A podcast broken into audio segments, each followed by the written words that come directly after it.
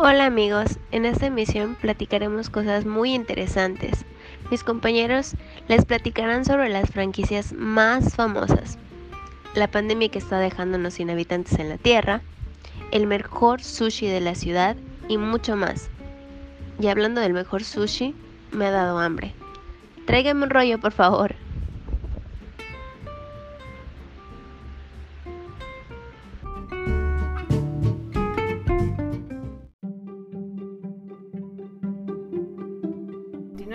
Programa, les platicaré que en sus inicios McDonald's no vendía hamburguesas, vendía hot dogs.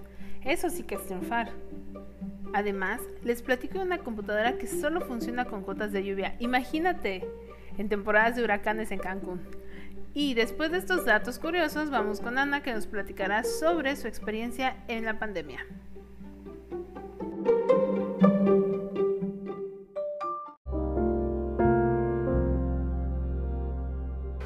Hola, ¿qué tal? Bueno, les platicaré un poco sobre algunas recomendaciones que será de utilidad eh, en caso de que si usted es padre o madre. Sabemos que es momento de estrés, es normal que los niños requieran más atención. ¿Qué puede hacer usted? Bueno, pues tenemos que mantener las rutinas familiares siempre que sea posible o cree nuevas rutinas, especialmente si deben usted permanecer en casa. De igual manera, podemos em, comentarles el nuevo coronavirus con sus hijos e hijas de forma sincera y utilizando un lenguaje adecuado para su edad. Eh, otro de los puntos puede usted ayudarle con el aprendizaje en casa y asegurarse de que tenga tiempo para jugar. Ayudarles a encontrar formas positivas de expresar sentimientos como el miedo y la tristeza. A veces puede ser... Mm, de útil hacerlo mediante una actividad creativa como jugar o pintar. De igual manera, ayudar a los niños a mantenerse en contacto con sus amigos y familiares por teléfono y por internet.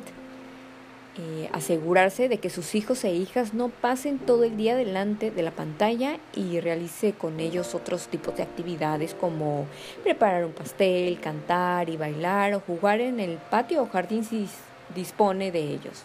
Y por último, pues intentar que sus hijos e hijas no dediquen más tiempo de habitual a los videojuegos.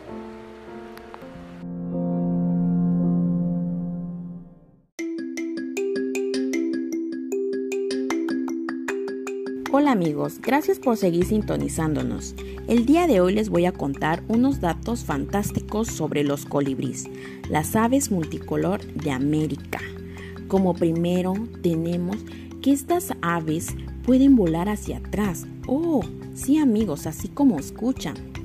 Como segundo dato, los colibríes pueden ver más colores que los seres humanos. Esto es gracias a su visión tetracromática. Como tercer dato, las patas de los colibríes no sirven para caminar. A pesar de su capacidad impresionante de aleteo, los colibríes son incapaces de caminar porque su diseño anatómico se los impide. Como cuarto dato, tienen una técnica de apareamiento única entre las aves, conocida como la técnica de buceo. Los colibríes machos tienen que elevarse hasta 20 metros de altura para dejarse caer de súbito. Antes de alcanzar el suelo, hacen una vuelta en U para volver a subir. Esta acción la repiten las veces que sean necesarias para poder atraer a la colibrí hembra, quien se fija en aquellos que logran hacerlo con más gracia. Bueno amigos, y como último dato tenemos que son pájaros agresivos con otras especies aladas. A pesar de su tamaño, que no supera los 10 centímetros de alto, los colibríes son famosos entre los biólogos por ser aves agresivas. Se les ha visto atacar a los cuervos e incluso a los halcones.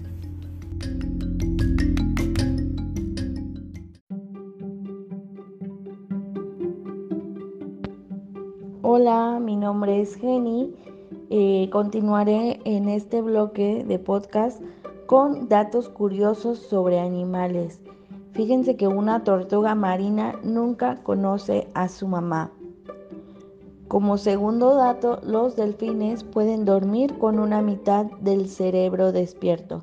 Esto quiere decir que pueden mantener un ojo abierto mientras que el otro está cerrado. El periodo de gestación de un tiburón anguila puede durar aproximadamente tres años y medio. Increíble, ¿verdad?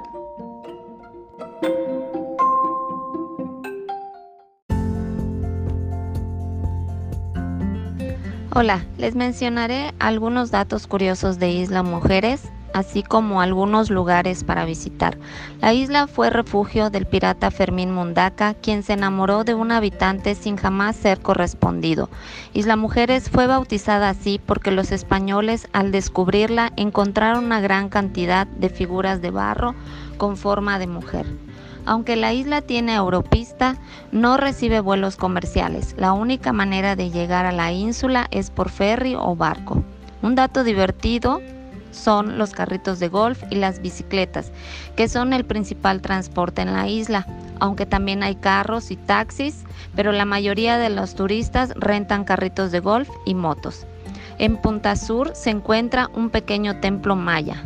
Isla Mujeres no fue un lugar donde habitaron los mayas, sino que fue un santuario dedicado a Ishel, la diosa del amor y la fertilidad. La isla fue un centro religioso para los mayas durante el siglo X y XII. Un dato interesante también es que la isla fue formada por las corrientes del océano y depósitos de sedimento en un área. Es por esto que la isla es plana y abunda la arena. Una de las atracciones más populares es una casa privada en forma de una concha gigante. La casa no está abierta al público, pero los turistas pueden pasar por ahí y tomar fotos de la estructura. Cada verano, el tiburón ballena es uno de los atractivos más importantes porque migran a estas aguas cálidas. Durante los meses de verano existen tours para ir a nadar con el tiburón ballena en su hábitat natural. La isla es el hogar de la tortuga marina y cada verano las tortugas llegan y depositan sus huevos en las playas de Isla Mujeres.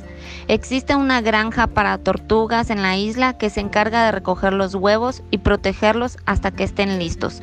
Los trabajadores y voluntarios ayudan a liberar las tortugas bebés. La Tortugranja está abierta al público y es una de las atracciones principales de Isla Mujeres. La atracción más nueva y distintiva entre Cancún e Isla Mujeres es el Museo Subacuático. El museo tiene cientos de esculturas que se han colocado bajo el agua para alentar a que el coral crezca ahí. También se puede disfrutar del famoso pescado en Tiquinchic en la playa Lancheros, entre muchas atracciones más.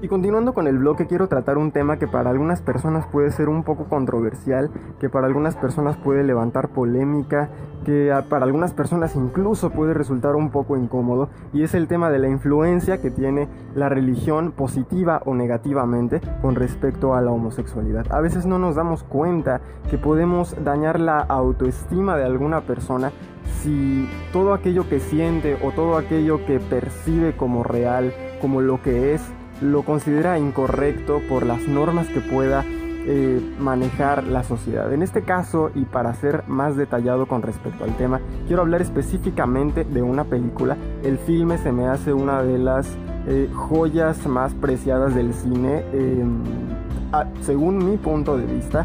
Se llama Plegarias para Bobby, está basado en un libro, en un libro eh, también estadounidense, de autor estadounidense, basado también en un caso real que relata la historia de Mary Griffith y su hijo Bobby. Que bueno, ella respaldada por un tema de religión y un tema de creencias y costumbres, pues reprime la, la sexualidad de su hijo, no lo deja ser por estos prejuicios a lo mejor un poco equivocados que tiene la, la religión. Y bueno, en este caso la película no tiene un, un final bonito, o tiene un final un poco doloroso, un poco desagradable, que es que al final esta intolerancia por parte de la madre pues arrastra a Bobby a un terreno que no es el adecuado, que en este caso es el suicidio, y es a partir de su suicidio donde ella comienza a replantearse todo lo que la sociedad le ha dicho, lo que es correcto, lo que es incorrecto. Entonces eso es lo que mueve sus fibras y empieza a moverse en pro de las actividades LGBT, en pro de los derechos de las personas LGBT, empieza a hacer que se visualice gente que al momento no había sido eh, vista, que no estaba bajo los reflectores de absolutamente nada y bueno, ella se vuelve una defensora férrea de los derechos LGBT de la gente. Y bueno, em, usa el caso de su hijo como ejemplo por muchos años, como testimonio de lo, que, de lo que se debe y lo que no se debe hacer en estos casos. Ella usa una frase que para mí es muy significativa, que es antes de decir amén en tu casa o en el templo, Piensa, piensa y recuerda, un niño está escuchando. ¿Y qué significa? Significa que todo lo que sembremos en un niño lo puede alentar o lo puede destruir. Hay que tener muchísimo cuidado, muchísimo cuidado con cada palabra que mencionamos, muchísimo cuidado con cada una de las cosas que les decimos, muchísimo cuidado con la forma en la que nos dirigimos, porque no sabemos si como bien ella dice el sentido del valor de ese niño se puede afectar o puede resultar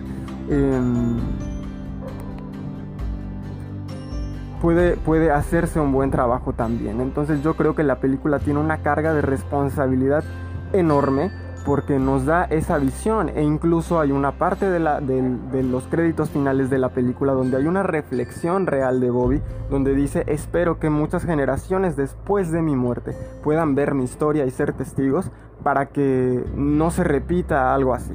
Entonces, para mí es una, es una maravilla de película, yo considero que es una oportunidad para reunir a la familia y quitarnos las vendas, quitarnos los prejuicios y quitarnos todo lo que nos puede estorbar para amarnos así como somos. Porque mi creencia personal es que si Dios te creó, pues no te puede odiar. Dios no puede odiar lo que Él mismo crea. Y esta es mi reflexión final y es la reflexión final que yo quiero, eh, con la que quiero cerrar este, este podcast. Muchas gracias.